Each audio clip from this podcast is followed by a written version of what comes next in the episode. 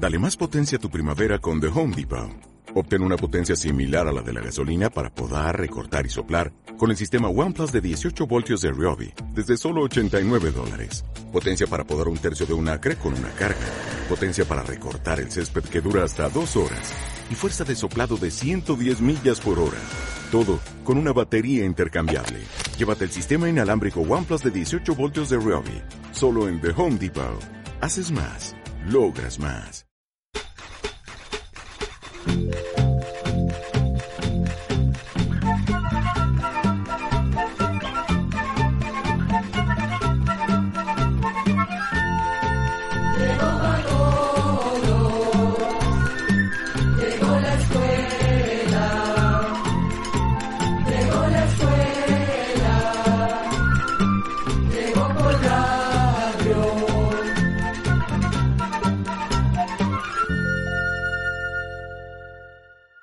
Hola amigos y amigas, ¿cómo están? Aquí estamos en un nuevo día para conocer más de la historia, de la ciencia, en fin, de todo el quehacer humano y darnos un abrazo en este nuevo episodio de... Oigamos la respuesta, el programa del Instituto Centroamericano de Extensión de la Cultura con nuestro lema Comprender lo comprensible es un derecho humano. Vamos a conocer quiénes son los bereberes. Nos preguntan por los insectos llamados pescaditos de plata. Hoy vamos a saber de la leyenda que se basa en la historieta de Dragon Ball. Con el entusiasmo de siempre, nos disponemos a compartir ustedes y nosotros la feliz aventura del conocimiento. Desde la provincia de San José en Costa Rica, un amigo oyente nos envía su consulta. ¿Quiénes son los bereberes? Escuchemos la respuesta. Se les llama bereberes a un conjunto de pueblos que han habitado en la parte norte del continente de África desde hace miles de años durante distintas épocas fueron conocidos con nombres como Imasigen, que en su idioma significa hombres libres, y caballeros del desierto, pues sus tribus estaban muy bien organizadas y eran muy independientes. Es importante aclarar que a pesar de ser muy utilizada la palabra bereber, es algo ofensiva pues proviene del término bárbaros, con que los griegos y romanos se referían a ellos. Por eso los bereberes prefieren identificarse como Imasigen o Amashig. Se estima que actualmente hay entre 30 y 40 millones de bereberes que viven en varias regiones del norte de África. La mayoría vive en los países de Marruecos y Argelia. Los dialectos que hablan los bereberes forman todos una misma familia de idiomas emparentados con el hebreo y el árabe. Y en cuanto a la religión de este pueblo, la mayoría de los bereberes son musulmanes. La actividad principal de los bereberes son la agricultura, el pastoreo de animales y el comercio. Algunos, como los tuareg, se volvieron nómadas a causa de los conflictos con otros pueblos.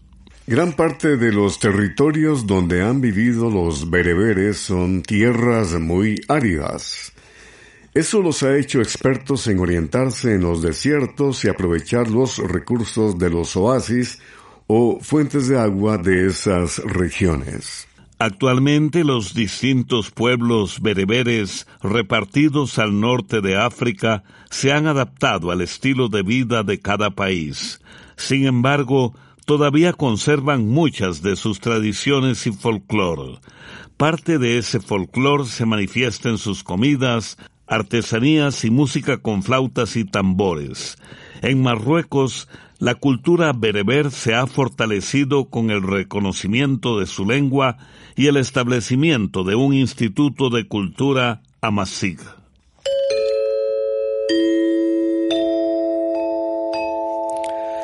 Saludos amigos de América y el mundo, nos complace acompañarles con este espacio de Oigamos la Respuesta. quiero saber sobre el pececillo de plata, su evolución, cómo se reproduce, si apareció así de la nada o es una especie reciente. Estos insectos aparecen en libros y papeles que tienen mucho tiempo guardados. Pregunta que nos hace llegar la señora Marina González Chacón desde San José, en Costa Rica.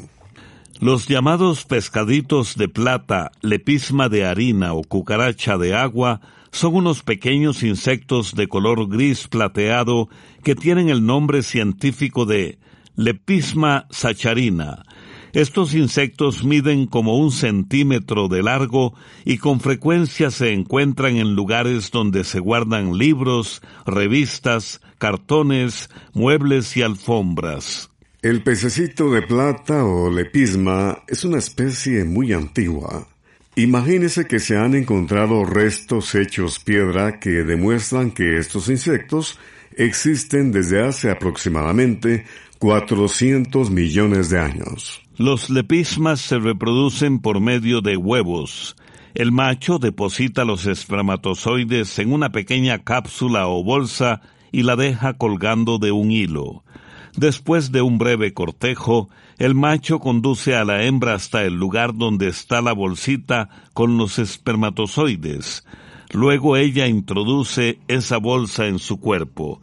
Así se fecundan los huevos. Una hembra puede poner de 30 a 100 huevos en el transcurso de varias semanas. Los pececitos o pescaditos de plata se alimentan de materiales que contengan celulosa, azúcar o almidón pero también pueden comerse la piel de algunos insectos muertos, así como también telas, moho y papeles. Los pescaditos de plata no hacen ningún daño a las personas, pues no pican ni transmiten enfermedades. Sus enemigos naturales son las arañas y los insectos que conocemos como tijerillas. La música abarca todas las realidades Aquí está la voz de Carlos Méndez de Panamá y una canción titulada Los Entierros.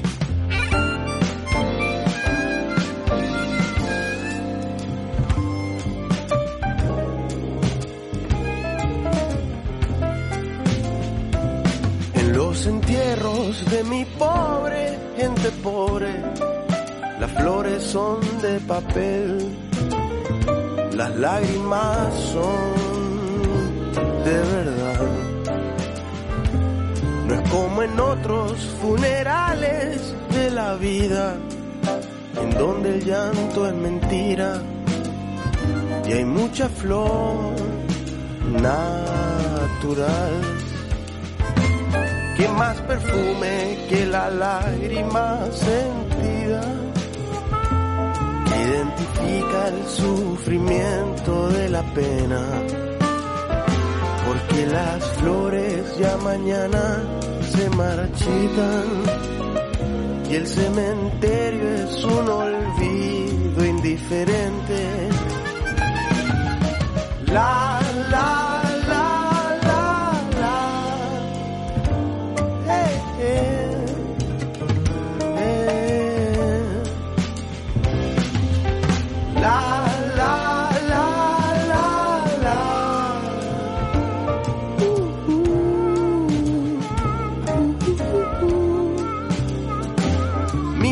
Pobre siempre vuelve al campo santo, sembrando una flor de llanto con amor y voluntad. Las amapolas del cariño verdadero son el mayor homenaje de mi gente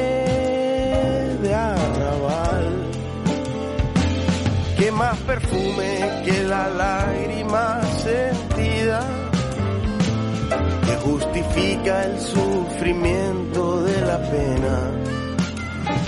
Porque las flores ya mañana se marchitan y el cementerio es un olvido indiferente. La,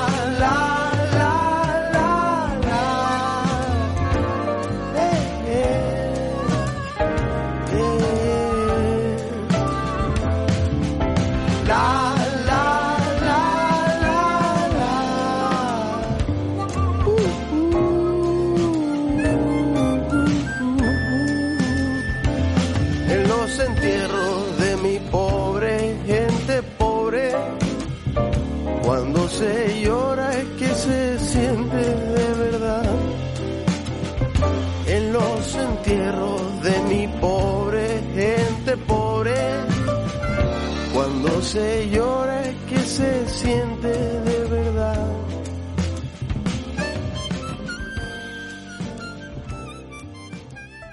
Envíenos sus preguntas al apartado 2948-1000 San José, Costa Rica. También nos puede contactar al correo electrónico isq.org o encuéntrenos en Facebook como Oigamos la Respuesta. El señor William Vargas Solano nos escribe desde Tres Ríos, Cartago, Costa Rica, y nos hace esta solicitud. Quiero saber cuántos países del mundo no tienen bandera. Oigamos la respuesta. Actualmente en el mundo hay unos 197 países y cada uno tiene su propia bandera nacional, pues ella es uno de los símbolos más importantes que representa a cada nación. Es decir, que no hay ningún país que no tenga bandera.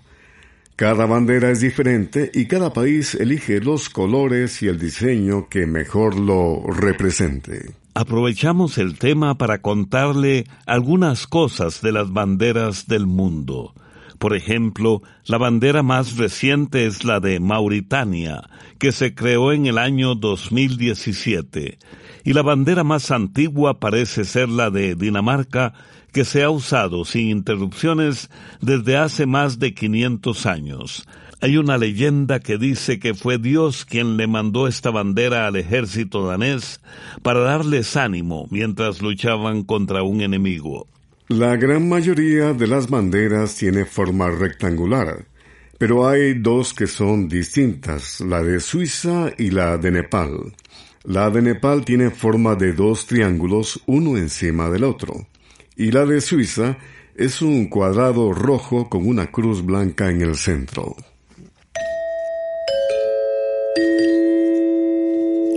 No deje de adquirir el libro Almanaque Escuela para Todos del año 2023. Está muy bueno. Un amigo oyente que nos escucha desde Punta Arenas en Costa Rica nos envió la siguiente pregunta. ¿Qué han encontrado los científicos acerca de la posible utilidad de los armadillos para la regeneración de ciertos órganos del cuerpo humano. Oigamos la respuesta. Los armadillos son los únicos animales que pueden contraer la lepra y contagiar a las personas. Hace algún tiempo, unos científicos escoceses que estudiaban los efectos de la bacteria que produce la lepra encontraron que esa bacteria también tiene la capacidad de cambiar un tejido en otro. Este descubrimiento los hizo estudiar aún más al armadillo, porque es el otro animal, además del ser humano, que puede contraer la lepra. Los investigadores encontraron que las bacterias de la lepra infectaron el hígado de un armadillo y lo hicieron crecer casi el doble de su tamaño. Ese crecimiento excesivo se debió a que las células del hígado se multiplicaron enormemente y el hígado se renovó como si fuera el de un animal mucho más joven. Este descubrimiento es muy importante pues en el futuro podría ayudar a reparar el hígado de personas con enfermedades como cirrosis y cáncer, así como personas que esperan un trasplante de hígado. Esta capacidad de regeneración producida por las bacterias de la lepra también permitiría desarrollar medicamentos para reparar tejidos. A pesar de que los resultados dan esperanzas a los científicos, hasta ahora los estudios han sido hechos solo con armadillos. Habría que ver si se obtienen los mismos resultados en seres humanos. Además, como esta bacteria causa la lepra, todos los procedimientos deben hacerse con mucho cuidado para obtener los efectos deseados y no enfermar a las personas. Esperamos que todos ustedes se encuentren teniendo un buen inicio de año 2023. Me han dicho que es malo para los riñones tomar café tres veces al día. Esta consulta nos la hace llegar el señor Franklin Antonio Gamboa desde Ometepe, Nicaragua. Tomar tres tazas de café al día no es malo para los riñones de una persona sana pero varias investigaciones científicas demuestran que las personas mayores de 65 años con sobrepeso y problemas de corazón sí pueden deteriorar la función de sus riñones al tomar más de dos tazas de café al día. Además, quienes tienen padecimientos de riñón deben ingerir poco potasio. La leche y el azúcar que se ponen al café contienen potasio, por lo que conviene controlar la cantidad que consumen al día. Y quienes tienen tendencia a padecer de piedras en los riñones, debido a oxalatos de calcio, no deben tomar más de dos tazas de café al día. Por lo demás, queremos decirle que el café tiene muchos beneficios para la salud, el consumo moderado de café, es decir, entre 3 y 5 tazas al día, disminuye el riesgo de padecer enfermedades del corazón, diabetes, depresión y Parkinson. Pero hay que tener en cuenta que a pesar de los beneficios del café, hay casos en los que conviene tomar poco café. Esto ocurre con las personas que tienen presión alta, gastritis y reflujo, ansiedad o dificultades para dormir. Los inquietos de Colombia interpretan Primavera Azul.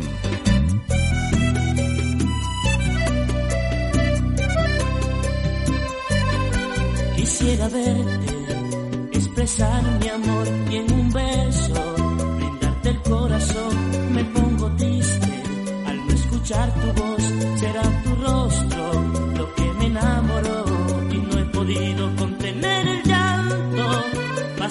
Horas, todavía no me hallo. Ay, ¿qué será de mí? A cada instante te vivo pensando. Quiero decirte que te estoy amando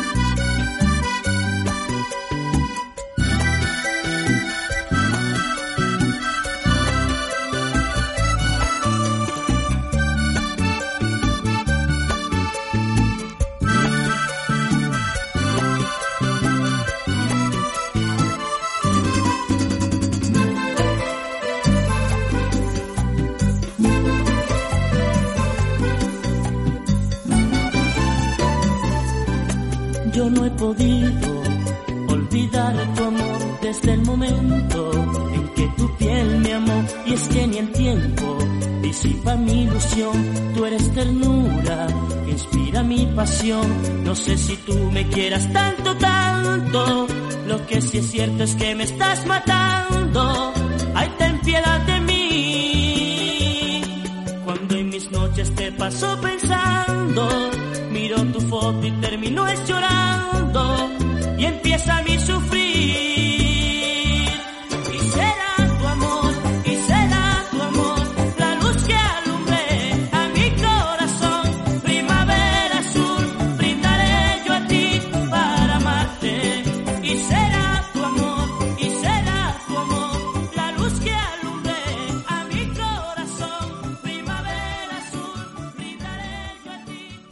También puede contactarnos a través de un mensaje de WhatsApp al teléfono código de área 506, número 8485-5453.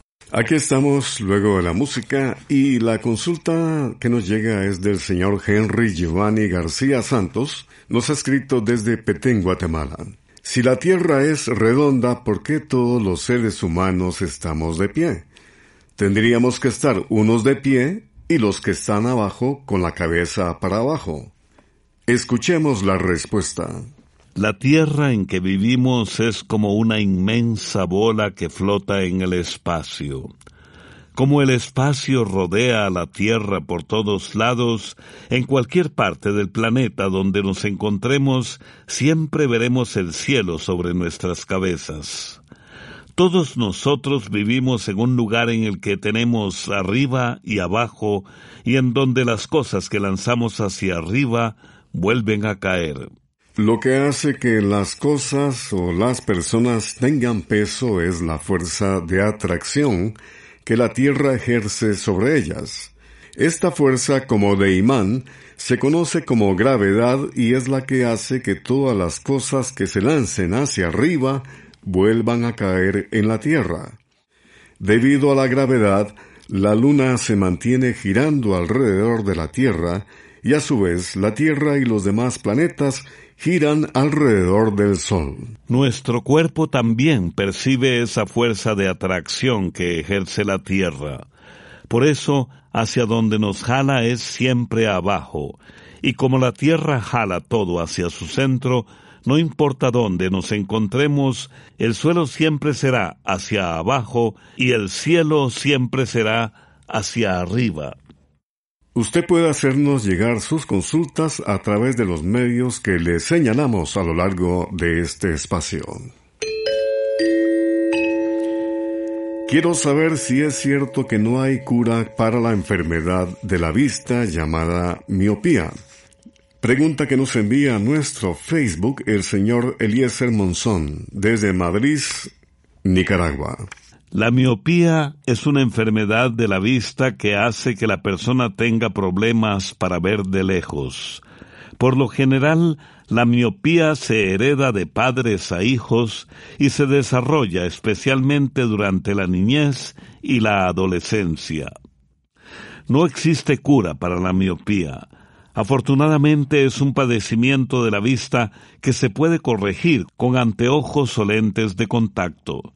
Además, en los últimos años, la miopía se trata por medio de cirugía con rayos láser. Esta operación se ha vuelto más común en los últimos años y a pesar de que es algo costosa, tiene muy buenos resultados. En ese sentido, le aconsejamos que visite al oftalmólogo, que es el especialista en los ojos, para que lo examine y decida qué método es el más indicado para su caso. Se recomienda a todas las personas con miopía y en general a todos nosotros que por cada 20 minutos que se está mirando algo de cerca, por ejemplo estar frente a la computadora o al teléfono celular, alternar con otros 20 minutos observando cosas que están a 6 metros de largo o más. También es importante parpadear con cierta frecuencia para mantener los ojos húmedos, no forzar la vista y leer con luz adecuada. Asimismo, no se deben restregar los ojos.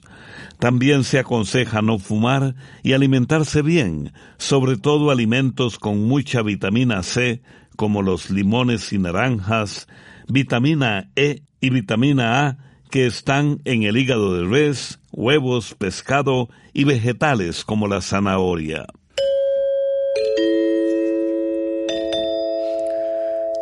Recuerden que cuando ustedes no puedan escucharnos en esta frecuencia, pueden encontrarnos en el Facebook de Oigamos la Respuesta a las 8 de la noche. La historieta Dragon Ball está basada en una antigua leyenda china. ¿Me podrán decir cuál es esa leyenda y de qué trata? Pregunta del señor Osmar Reyes, nos ha enviado su consulta desde León, en Nicaragua. Dragon Ball empezó siendo un manga que es como le llaman en Japón a las historietas que aparecen en periódicos y revistas. Esta historieta se hizo en 1984 y tuvo tanto éxito que los productores decidieron hacer una serie animada para televisión con este nombre, Dragon Ball. Los personajes de Dragon Ball fueron creados por el dibujante Akira Toriyama. Sin embargo, algunos de esos personajes y argumentos tuvieron como inspiración una novela china del siglo XVI llamada Viaje al Oeste. En esta novela se cuenta la historia de un monje que inicia un viaje en busca de unas escrituras budistas. En el camino, el monje se hace amigo de tres personajes que lo acompañan en su viaje. Uno de esos amigos es el rey mono, en el que Toriyama basó uno de los personajes principales de Dragon Ball, llamado Goku. El dibujante cambió algunas características, pero conservó otras que tenía el rey mono, como el bastón mágico y la nube voladora, así como el rabo de mono que tiene Goku. Goku, al igual que el rey mono de la novela, son muy valientes y muy hábiles en las artes marciales. En la novela Viaje al Oeste, otro de los amigos del monje es un cerdo con rasgos humanos. En la historieta de Dragon Ball también hay un cerdo llamado Oolong que viste el uniforme del ejército de China. En total se han hecho 27 películas de Dragon Ball y seis temporadas para la televisión que suman 153 capítulos. También hay una gran cantidad de videojuegos cartas para coleccionar y juguetes basados en los personajes de esta famosa historieta japonesa, Dragon Ball.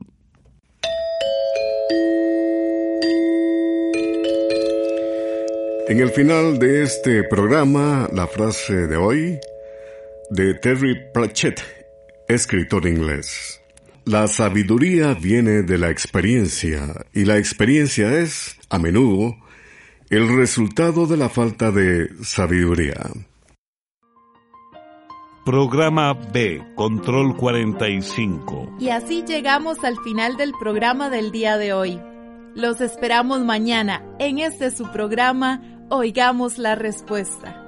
Mándenos sus preguntas al apartado 2948-1000 San José, Costa Rica también puede enviarnos sus preguntas al correo electrónico isq.org o encuéntrenos en Facebook como Oigamos la Respuesta.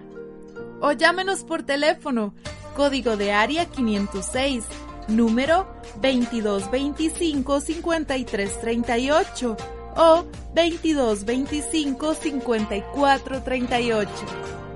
Recuerde que Comprender lo comprensible es un derecho humano. Llegó